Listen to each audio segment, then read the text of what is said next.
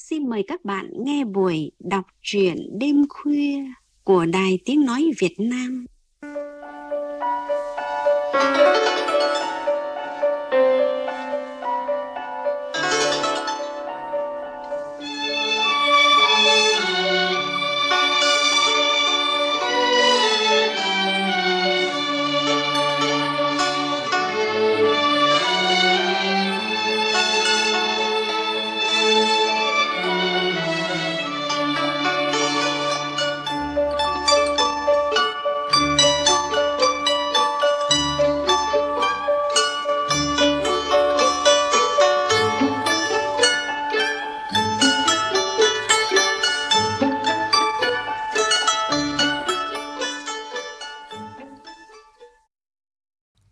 Các bạn thân mến, nhà văn Sương Nguyệt Minh từng có nhiều chuyện ngắn viết về bước đường lập thân lập nghiệp, những vấp pháp va chạm đổ vỡ trưởng thành của người trẻ ở nông thôn khi ra thành thị. Với chuyện ngắn cứ đi là đến, ông tiếp tục khai thác những góc khuất của đề tài đã quen thuộc. Qua giọng đọc Hồng Huệ, mời các bạn cùng nghe chuyện ngắn này.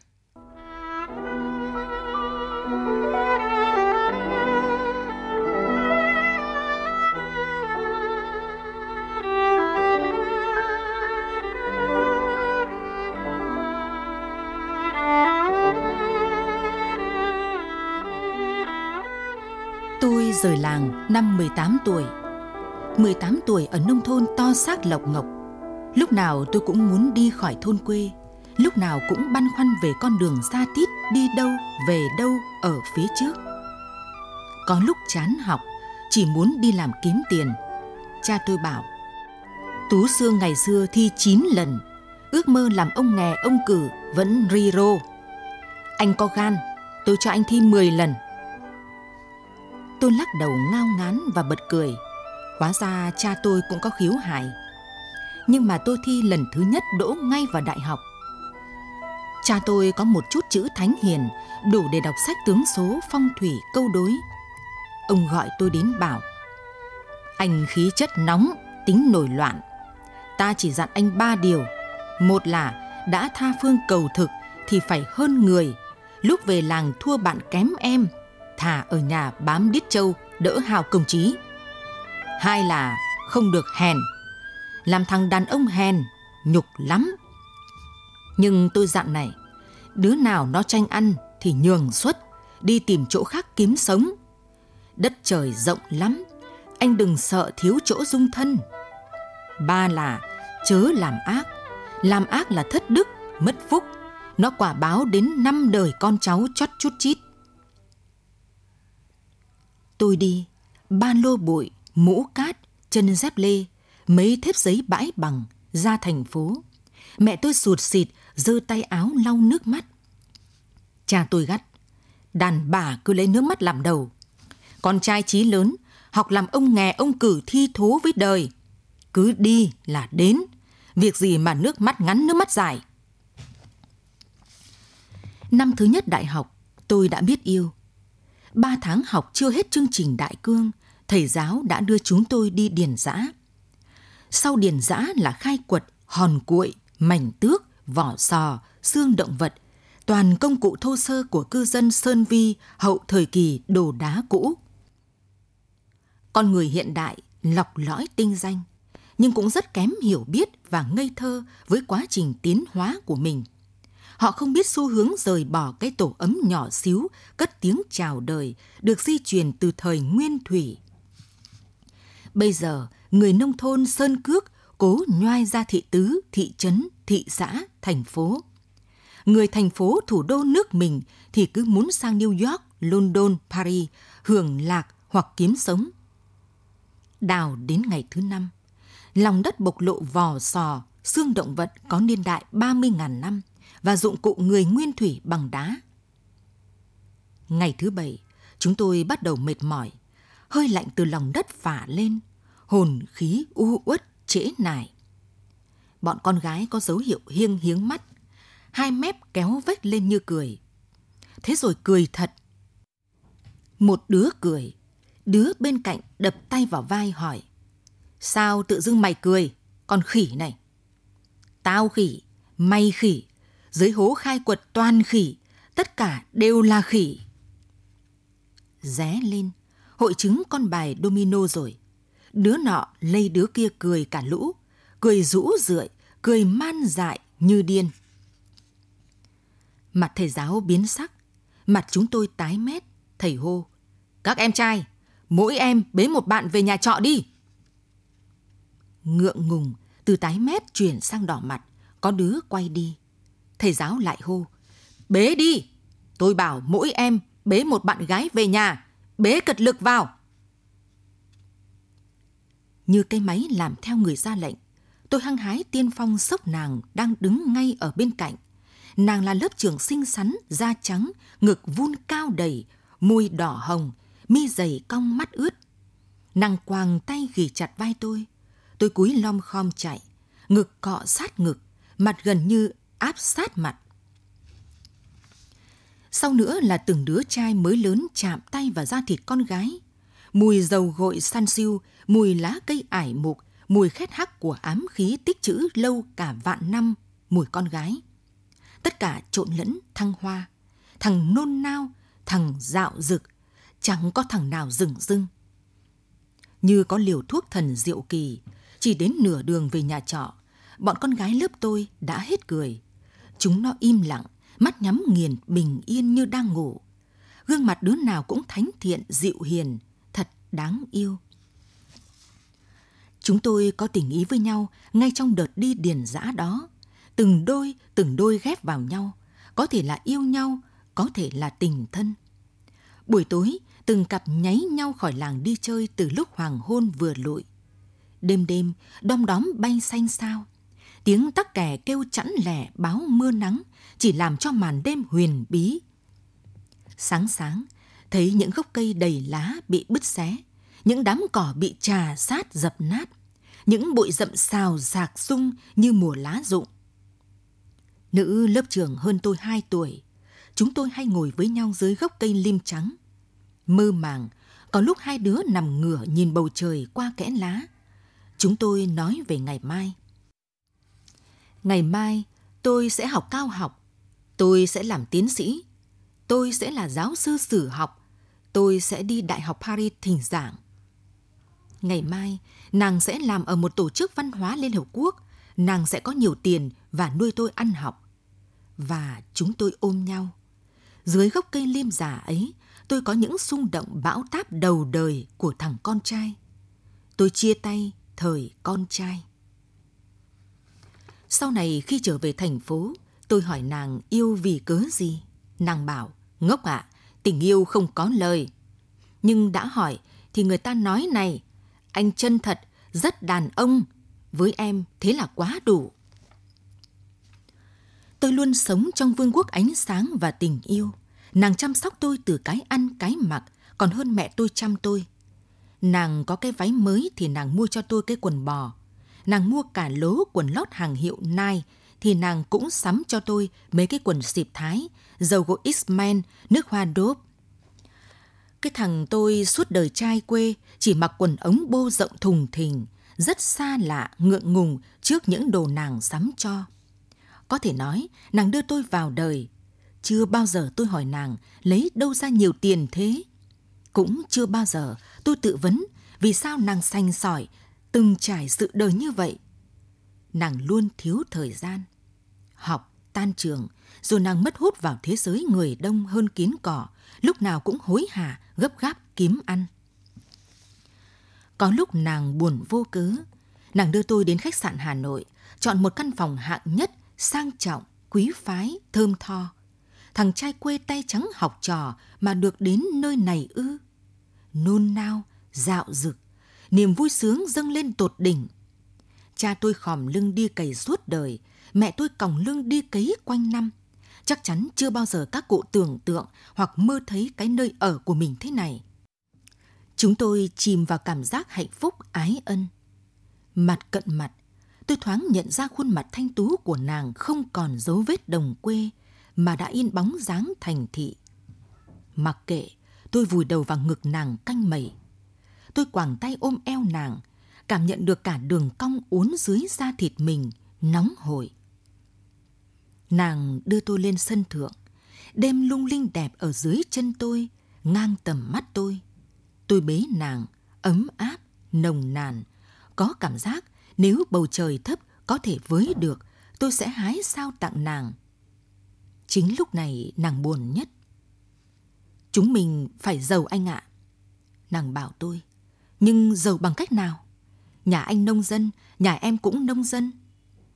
Nàng thở dài vuốt tóc tôi, y như chị gái vuốt tóc em trai. Anh rất tốt, sơn ạ. Anh còn ngờ nghịch nữa. Lúc nào em sẽ nói hết mọi chuyện cho sơn nghe. Có thể lúc nào đó, và cũng có thể sau đêm nay, chúng ta sẽ tạm xa nhau, biệt tin tức, bóng hình một thời gian dài. Sân có chờ em không? Rất phức tạp, mông lung và khó hiểu. Tôi mơ hồ có chuyện rất hệ trọng đã đến lâu rồi. Ở thành phố cái gì cũng đắt đỏ. Cha mẹ tôi thắt lưng buộc bụng, giật gấu vá vai, nuôi tôi bốn năm ăn học. Tôi tốt nghiệp, ra trường, thì hai cụ cũng bá người vì thằng con học trò dài lưng tốn vải. Không ân hận, nuối tiếc đoạn đời đã qua. Cứ đi là đến. Chỉ day dứt, nàng đi đâu, ở đâu. Tôi theo chúng bạn đi làm thuê. Rửa bát, lau bàn, bưng bê ở quán phở thì ngại. Bỗng dưng có đứa bạn cùng trường hoặc người cùng quê tình cờ vào ăn. Mình phải bưng phở ra hầu thì chỉ có nước chui xuống lỗ nẻ. Phát tờ rơi, đứng ở ngã ba ngã tư lớ ngớ xe tông gãy chân, bưu đầu mẻ chán, sẹo nhằng nhịt, có mà ế vợ.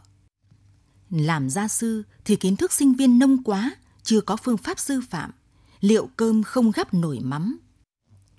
Tôi theo chúng bạn đi làm cửu vạn. Buổi sáng đứng vêu mặt ở ngã tư sở, chờ người đến thuê làm. Hôm đầu đứng mỏi chân. Hôm thứ hai chẳng ma nào ngó. Hôm thứ ba, một gã bụng phệ chán hói nhẵn bóng, ti hí mắt lươn, có vẻ lọc lõi tay chơi, mò đến. Gã ngồi xe Honda 175 phân khối, hai ống pô to đưỡn dọc hai bên, nổ pành pành.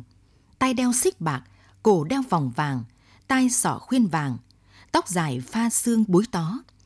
Ăn diện chơi bời như đám thanh niên hư hỏng con nhà coi tiền bạc hơn con người. Tự dưng là chủ thầu, gã chọn tôi và hai người nữa đi vác cát khuân gạch. Tôi bảo tôi là sinh viên, nhà quê, ra trường, chưa xin được việc làm. Tôi sẽ cố gắng chăm chỉ, làm như châu húc mà. Nhưng nếu quát mắng thì bỏ ngay, chẳng thèm lấy một các tiền công.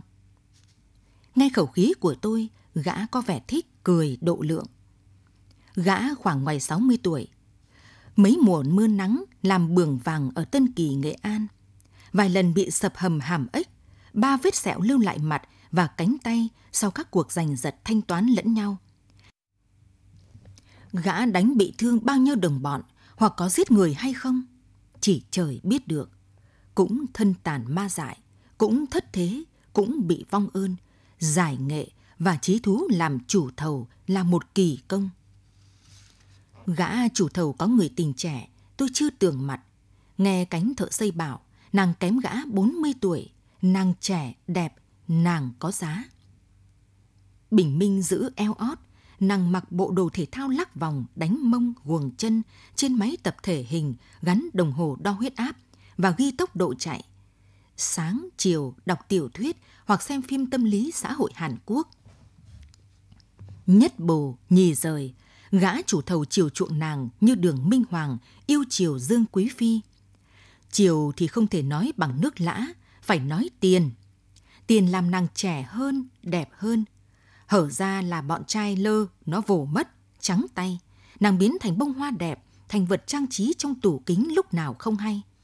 Gã chủ thầu thường đưa người tình đi giao dịch ký kết hợp đồng, đi các công trình phát lương cho thợ. Thẳng hoặc cặp tình nhân già trẻ cọc cạch này rung răng rung rẻ đi Đồ Sơn, Vũng Tàu, Đà Lạt, Bangkok du lịch. Hỏi còn sung sướng nào hơn? Tôi không tin cánh thợ xây đàm tiếu, đôi lứa chẳng xứng đôi, cọc cạch, vênh váo quá. Một hôm, ông chủ nhà trong nghề gọi là bên A làm lớn cỡ vụ trưởng gì đó. Ông thỉnh thoảng liệng đến công trình thế kỷ xem xây chát thế nào, còn giao phó hết cho đệ tử là kỹ sư xây dựng theo dõi thi công. Ông thấy tôi mặt mũi sáng sủa, hỏi học trường gì ngành gì. Tôi trả lời, ông có vẻ mến. Hỏi, yêu đương gì chưa? Tôi lắc đầu bảo, nhà cháu nghèo, ai lấy mà yêu? Ông bảo, chú có đứa con gái, mải làm tiến sĩ chưa lấy chồng, mà nó kén lắm. Mày có ưng, chú gả cho. Thương yêu nhau thật lòng, thì nhà đây chú cho, nó đấy, mày ngủ. Công ăn việc làm, chú lo cho hết. Muốn làm thạc sĩ, tiến sĩ để không thua kém vợ, thì chú cũng lo cho tuốt tuồn tuột. Chứ mày đi vác cát đánh hồ thế này khổ lắm. Tôi bảo, vâng, cháu xin cảm ơn. Nếu thế thì còn gì bằng ạ? Ông vụ trưởng bắt tay rất chặt, còn lắc lắc. Lòng tôi dâng đầy mặc cảm lẫn tự trọng. Buồn tê tái, vẫn cố cười, nụ cười bút giá giữa ngày hè nóng bỏng. Chiều hôm sau, ông vụ trưởng đánh ô tô đến. Có cô gái tóc ngắn cũng như tóc con trai nhuộm nâu sáng điểm các sợi vàng ánh, đi cùng về thăm nhà đang xây. Cô gái lùn, nước da bánh mật, mặc váy bò ngắn trên đầu gối, đùi to như cây chuối hột, mắt lổ chố có dấu hiệu tiền sử của ba giờ đô. Ngón tay như quả chuối mắn, đầu to lô lố, chắc óc cũng to nên thông minh. Có lẽ không phải con ông vụ trưởng, đã là vụ trưởng dứt khoát phải lấy vợ đẹp, vợ đẹp sẽ đẻ con đẹp. Chắc là con cái nhà ai đó. Trời cho cái sáng dạ chăm chỉ thì lấy đi cái nhan sắc. Rõ khổ. Ông vụ trưởng kéo tôi ra góc nhà hỏi nhỏ. Em nó đấy, anh có ưng không thì bảo. Dạ, cháu chả dám đâu ạ. Cô ấy lá ngọc cành vàng, bác thì cỡ quan ngũ phẩm triều đình. Cháu tay trắng học trò, bố mẹ nông dân nghèo, không môn đăng hộ đối. Thôi, cứ để cháu vác cát đánh hồ khuân gạch ạ. Cánh thợ xây phu hồ, cửu vạn ăn ở tạm bợ, tóc cợp, quần áo thay ra ba ngày không chịu giặt, ngày nóng mặc độc cái quần lót, mình ở trần, chăn cuộn đống, màn không gấp. Tôi không đến mức sống bản năng tự nhiên như họ, tôi vốn là sinh viên. Lúc nào làm là đánh trần, lăn ra như trâu cày. Lúc đi học, nghỉ ngơi vẫn trải chút ra dáng học trò trí thức. Tôi mang theo cuốn tiểu thuyết số đỏ, quyển sách tiếng Anh. Nhất cử, lưỡng tiện, ban đêm vừa coi vật liệu, vừa học ngoại ngữ, tính chuyện thi cao học. Gã chủ thầu ngứa mắt, khinh khỉnh diễu cợt, giọng lè nhè hơi rượu. Mơ mộng hão huyền. Đã giáo trình ngoại ngữ, lại còn tiểu thuyết nữa chứ. Rời ạ. Dạ, thì đang lúc lập thân, cháu chẳng biết làm gì khi chiều mưa. Ban đêm, chẳng lẽ chỉ cứ dương mắt nhìn đống cát gai cả? Cấm thức đêm. Hôm sau ngủ gật, còn đâu sức mà khuân vác. Mày không sợ tao chiết lương à? Gã vẫn không tha tôi, giọng cay cú như bị người tình bỏ rơi. Văn hay chữ tốt, không bằng thằng rốt lắm tiền. Bọn trí thức chúng mày đói ăn cả lũ mà lúc nào cũng ra vẻ sạch sẽ thơm tho. Sạch vợ quá, chẳng hiểu gì đời. Tôi lặng thinh, chân lý thuộc về kẻ mạnh, gã có nhiều tiền, tôi đang thân phận làm thuê. Tôi bất ngờ gặp lại nàng. Hôm ấy cuối tháng, mưa suốt ngày rồi tạnh, ánh nắng sót lại lúc cuối chiều bừng lên, những hòn cuội trắng tròi lên mặt cát lóng lánh. Tôi bỗng thấy chiếc Mercedes màu đen dừng ngoài cổng căn biệt thự đang xây dở. Một mỹ nhân như tiên dáng thế bất ngờ hiện ra sau cánh cửa ô tô. Trời đất, lung linh vô cùng. Nàng vén váy lựa bước lội qua cái sân đầy gạch đá, vôi vữa chìm dưới nước để vào căn nhà đang xây dở. Gương mặt xinh xắn, mũi cao dọc dừa, mắt to tròn và lông mi đen dày cong. dáng thanh thoát, cặp giò thẳng dài, thấp thoáng trong bộ váy mỏng trắng tinh. Người xưa, vẻ đẹp xưa. Tôi lặng người, mê mẩn. Anh thợ cả hét toáng lên. Hôm nay bà chủ đến phát lương. Có màu rồi, chúng mày ơi! Cánh thợ xây người thấy mùi tiền nhốn nháo hỉ hả. Đời lên tiên trong chốc lát, có tiền gửi về quê đóng học cho con, mua áo mới cho vợ. Niềm vui nhỏ bé, mong manh. Còn tôi, vô vàn tia nắng lung linh nhảy nhót trong mắt. Vui, buồn, đau thắt lòng. Gã chủ thầu nhìn tôi, đôi mắt lươn chiếu tia rất sắc. Có cảm giác gã nhìn thấy óc tôi đang nghĩ gì và trái tim tôi đang đập loạn nhịp. Tao biết thừa cái con mắt mày rồi. Đúng là cái đồ mắt la mày lét như quạ vào chuồng lợn. Hôm nay trời xui đất khiến, bỗng chốc nàng lộng lẫy như thiên thần hiện ra. Nàng thanh sạch, thơm tho, kiêu xa. Tôi lấm lát, thô mộc, nghẹn ngào, giận hờn, tủi thân. Tôi cảm thấy mình nhỏ bé giữa cõi đời mênh mông. Nàng nhìn tôi, tôi nhìn nàng. Nàng vẫn bình thản, tự tin, coi như không có chuyện gì xảy ra, coi như chúng tôi không hề quen biết, chưa hề gặp nhau. Cái gì đã khiến nàng dạn dày bản lĩnh? Nàng giả vờ đi lại nghiêng ngó, ra dáng như bà chủ, nàng nhắc nhở đôn đốc thợ, hay nàng đang cố lấp liếm tình cảm mình trong hoàn cảnh chớ trêu này? Thỉnh thoảng, nàng liếc xéo về phía tôi, tôi nhận ra có một nét sầu muộn chợt đến chợt đi, phảng phất trên gương mặt thanh tú của nàng. Nàng có nhớ gốc cây lim trắng ở nơi điền dã. Nàng có nhớ lúc nàng dịu dàng đặt cái quần mới mua vào bàn tay run rẩy của thằng trai quê. Nàng có nhớ đêm định hái sao trời ở khách sạn Hà Nội. Tự tay nàng thu dọn cái ổ lợn của cánh thợ. Sao mà tốt thế, nhân ái thế? Cảm giác tự ti, ái ngại, mặc cảm vẫn đeo bám tôi. Cây màn cũ màu cháo lòng không xứng để hai bàn tay ngón búp măng móng sơn nhũ hồng gấp. Những bộ quần áo thợ ngấm mồ hôi mấy ngày chưa giặt bốc mùi ra không đáng để cái mũi dọc dừa xinh xắn kia người. Nàng đừng nhọc lòng, nhọc công như vậy. Hóa ra, những ngày ấy, tháng ấy, nàng sống bằng hai con người. Nàng yêu tôi và cặp bồ với gã chủ thâu. Nàng lấy tiền của thằng già nuôi thằng trẻ. Ôi trời, những tháng năm xa. Rồi một thoáng hả hê chợt đến, rất đàn ông, rất nông nổi của người chưa từng trải. Chỉ thiếu nước tôi cười vào mũi gã chủ thầu. Gã chủ thầu béo chảy mỡ, bụng phệ, ngực nhão, chán hói, hơn 60 tuổi. Nàng đẹp, thanh thoát, trẻ trung, thơm tho. Nàng là bông hoa nhài, gã chủ thầu là bãi cứt châu. Bã bời, chán nản, nhưng tôi không bỏ đi vì chưa đến giới hạn bỏ đi.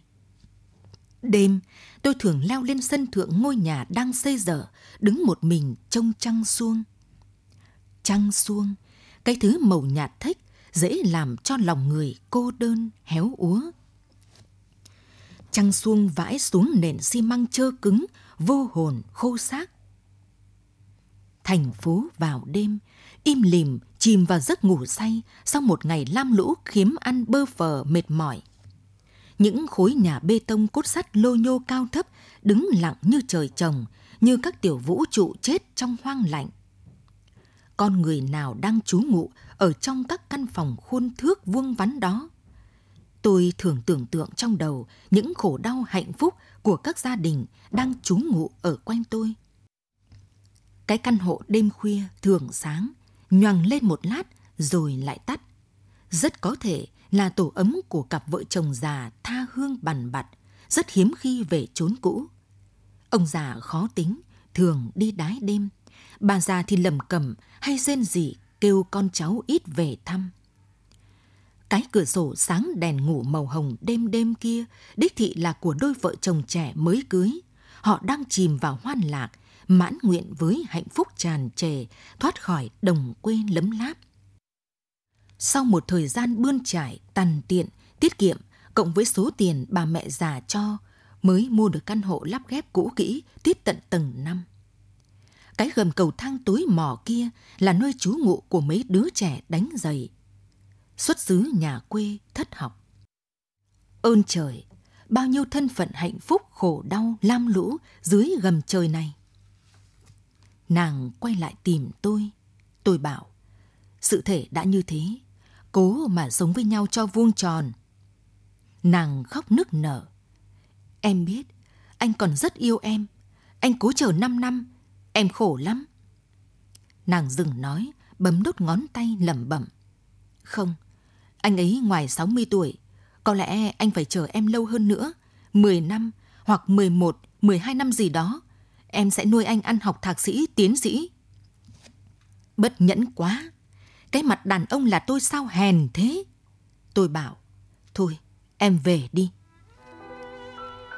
Nàng về, vẫn cái dáng thanh cao đài cát mà cô đơn buồn bã. Hóa ra chẳng sung sướng gì. Tôi thương nàng quá. Tôi thương cả gã chủ thầu. Nhưng mà tôi không thương tôi. Hôm sau, tôi viết cho cha tôi một lá thư. Tôi vận câu cha dặn năm xưa.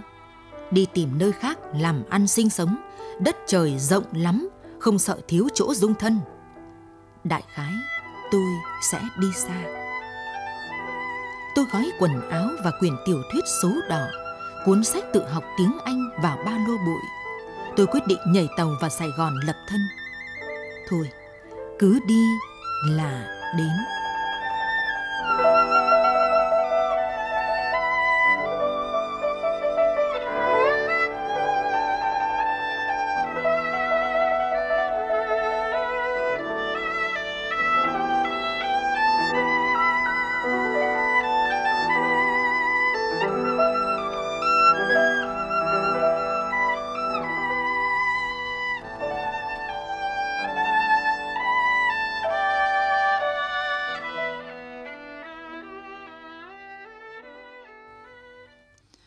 Giọng đọc Hồng Huệ vừa chuyển tới các bạn truyện ngắn Cứ đi là đến của nhà văn Sương Nguyệt Minh.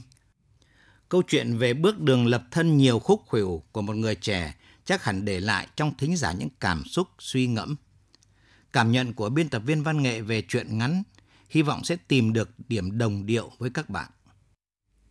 Chuyện thể hiện rõ phong cách viết của nhà văn Sương Nguyệt Minh, câu chữ câu tứ đều rất rõ ràng mạch lạc. Thêm một lần nhà văn nhập vai người kể chuyện, một chàng trai nhà quê lên thành phố theo đuổi nghiệp bút nghiên với bao lạ lẫm băn khoăn bỡ ngỡ. Và cũng như mọi lần, ông thể hiện một cách xuất sắc cách suy nghĩ, nói năng, cư xử, những cung bậc cảm xúc của nhân vật. Vừa sách vở ngông nghênh, ngô nghê chất phác, vừa nhúm chút thức thời khôn lanh, lau cá.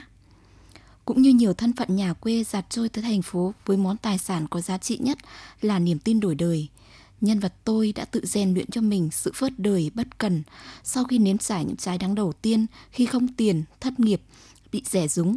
Tình yêu sau giai đoạn si mê cũng cần tiền để tiếp tục bùng cháy và người yêu thì chấp nhận đánh đổi vì không chịu đựng được cuộc sống nghèo hèn. Nhà văn viết về tất thảy những điều đương nhiên trần trụi ấy với một ngòi bút tỉnh khô, có phần rừng rưng lạnh lùng, nhưng độc giả vẫn ngầm đọc được sâu trong những câu chữ đắng đót bất nhẫn. Nhưng cuối cùng, vào lúc cùng cực nhất, niềm tin nguyên sơ dai rằng tưởng đã tắt lịm lại ngoi lên, thôi thúc nhân vật tôi đứng dậy, tiếp tục bước đường hãy còn lắm gian nan. Có vấp pháp tổn thương mới nên người, có đi xa mở rộng tầm mắt thì mới thôi mất thời gian giải vò oán trách thân phận. Tay quyết không nhúng chàm thì mới có thể sống nhẹ nhàng, không âu lo. Bước đường lập thân với xuất phát chật vật, đôi khi chỉ cần nghĩ rất vô tư đơn giản như thông điệp của chuyện ngắn – cứ đi là đến. Dù còn xa lắm mới đến được thành công, nhưng sẽ chạm được vào một điều còn quý giá hơn, đó là sự thanh thản trong tâm hồn.